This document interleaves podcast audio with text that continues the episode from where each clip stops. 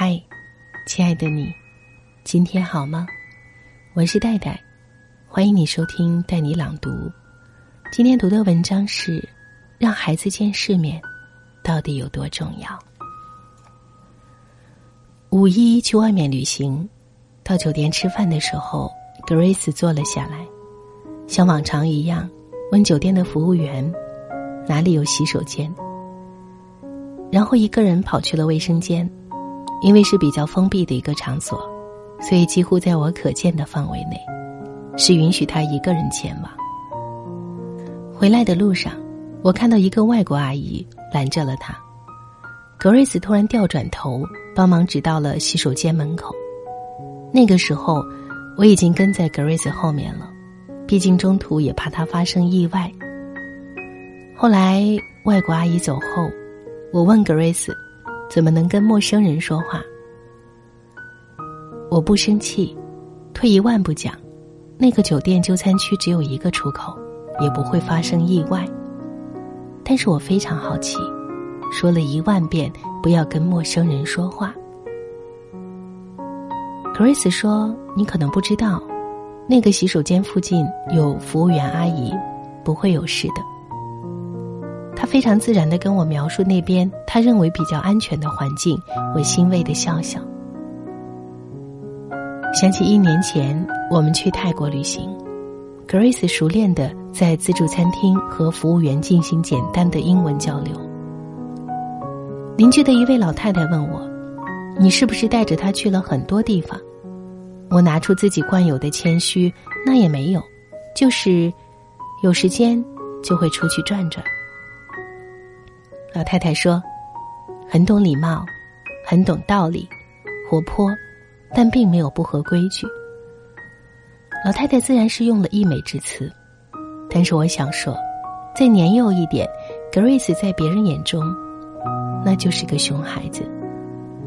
在火车上可以把邻座的爷爷吵醒，去酒店还能打翻杯子，去公共场所跟别人抢玩具的时候非常霸道，但现在不会了。见人见事，我不敢说自己身为父母做得很好，但孩子确实在慢慢成长，而这样的成长速度里，是一点一滴、潜移默化的形成。经常有人问我，孩子这么小，去旅行这事儿，你一个人千万没必要，况且你老公不还常常有假期，你一个人从机票、火车票。再到酒店饭馆累不累？但我并不觉得是一种麻烦。孩子的成长错过了就错过了，可能一时多懒，有点闲散，但是你会发现，带孩子外出，给予他的成长，会比你想象的多。在我的脑海中，总是记得这样的场景：在澳洲的时候，曾经去海边玩儿。碰到了一户来自新加坡的家庭。这个妈妈带了四个孩子，两个男孩两个女孩最大的十八岁，最小的九岁。很小的时候，这个妈妈每年休假就自己带着孩子出门。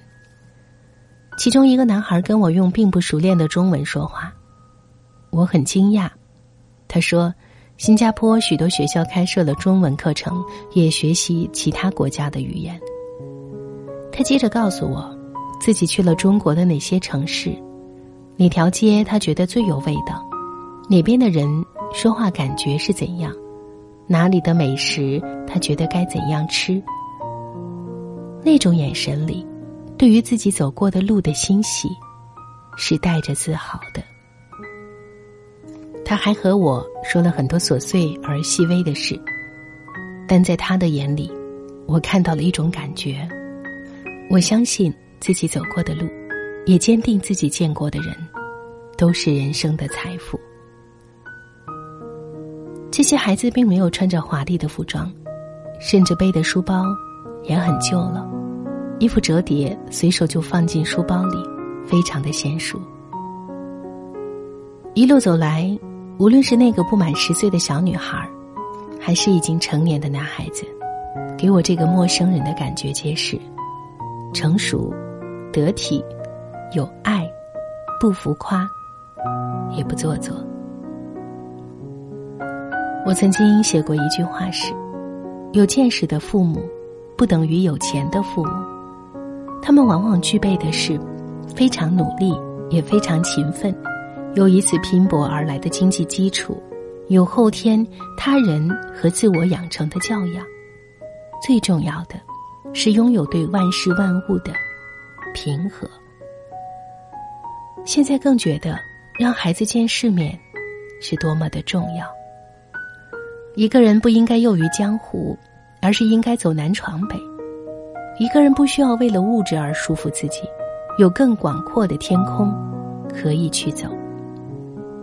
见过世面的孩子更容易对物质保持一种天然的宁静，对欲望有天生的收敛，对精神有无限的渴求。因为他们从小不缺少物质，所以不需要用买买买来满足自己。因为从小见过太多的事，能够心怀慈悲的对待别人的对和错。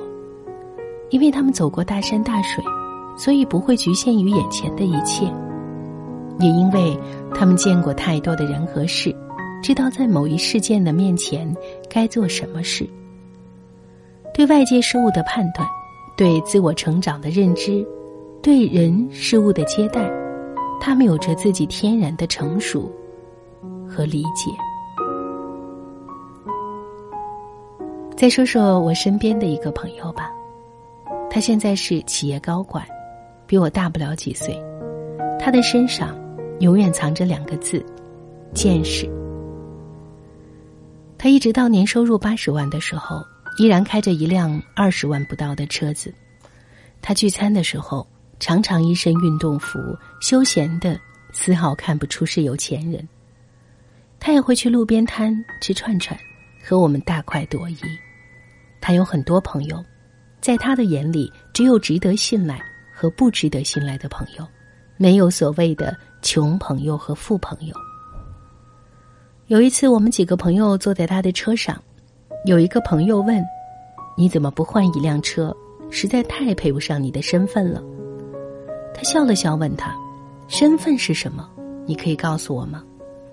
那个朋友说：“身份就是你现在好歹也应该是一个高管，好歹开一辆四十万左右的车子。”他打趣说：“果然，我要更努力才是，因为我看上去还需要用一辆车来装饰。”他的父亲曾经是一位国营企业的小领导，喜欢读书和打拼。于是他小的时候经常看到父亲一个人在台灯下看书，过着这样子，也不知道看书的父亲几点才入睡。父亲后来成了小领导，没有任何的背景的他，成为了一家人的骄傲，衣食自然无缺。朋友说。那时候带给他的，并不仅仅是物质的满足，而是他通过父亲坚定的觉得自己的努力是可以改变命运的。除此之外，他父亲最大的特点，还总是带他去见世面。父亲以前外出出差，总是会带着他，给他和老师请几天假，然后会和单位多请假一天。开完会之后，带孩子去游玩。暑假的时候的夜晚，父亲会给他批发一些凉鞋，去可以摆摊儿的地方去叫卖，远远的看着他，不是为了钱，因为一天都卖不了一两双，但是他却知道如何去真诚的打动客户，当然他也知道了赚钱的不容易。朋友说那些年的日子，他比其他孩子幸福的，不是有没有钱。而是发现自己体会过更多的人生，见过更多的人，变得开朗和从容。朋友说，可能他们家境并不是最优质的，但是他自始至终仍然抱有谢意，因为父母让他知道从容的对待物质，努力的去面对生活。见人，见事，是何其的重要。我们所谓的富养，其实更多的是停留在物质上，是在极限的位置去拼命投食自己的孩子。这样的结果，可能会让孩子有一种感觉，觉得这个世界所有好的一切都应该是我的。而真正的富养，是一种言传身教，让孩子在成长中慢慢形成自己的价值观，可以对物质有不动声色的淡定。见天地，见众生，去看外面世界的精彩，去体验人间残酷的一切。我很喜欢的一句话：“父母是孩子的终身相伴者，他算不上导师。”而是风雨前行的那个人。让我们成为一个有见识的父母，让孩子成为一个见过世面的孩子，何其重要！因为只有这样，才能让孩子知道未来的宽阔，让孩子明白世界的广袤，或许就真的会有平和的生活气息和生机勃勃的勇气。好了，以上就是今天分享的文章，感谢你的收听。更多美文，请关注我的公众号“带你朗读”，“带”是不可取代的“带”。听完节目，记得早些入睡，晚安，亲爱的。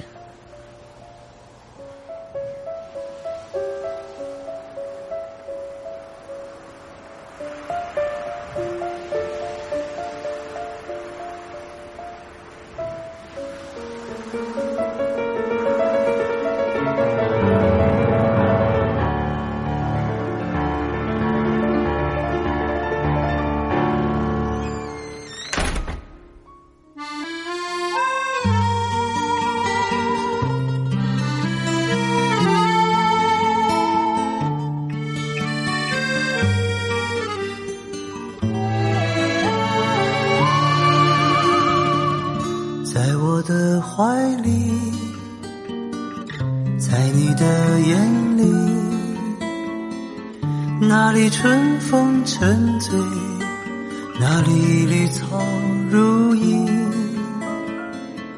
月光把爱恋洒满了湖面，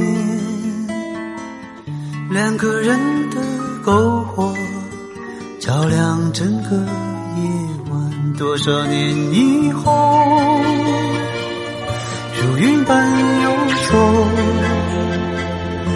那变幻的脚步让我们难牵手。这一生一世，有多少你我被吞没在月光如水的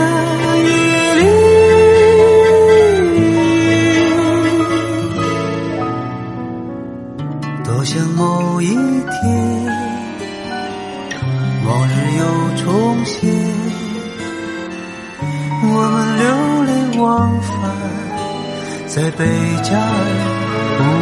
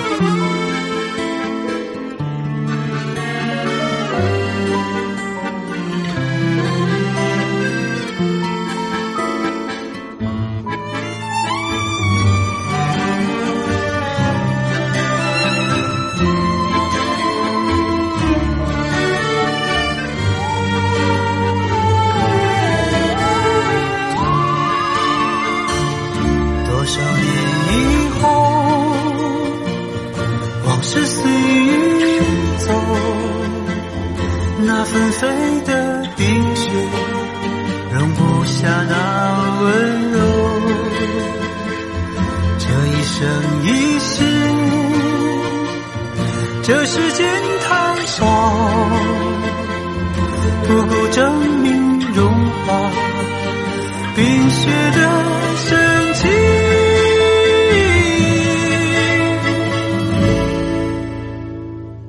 就在某一天。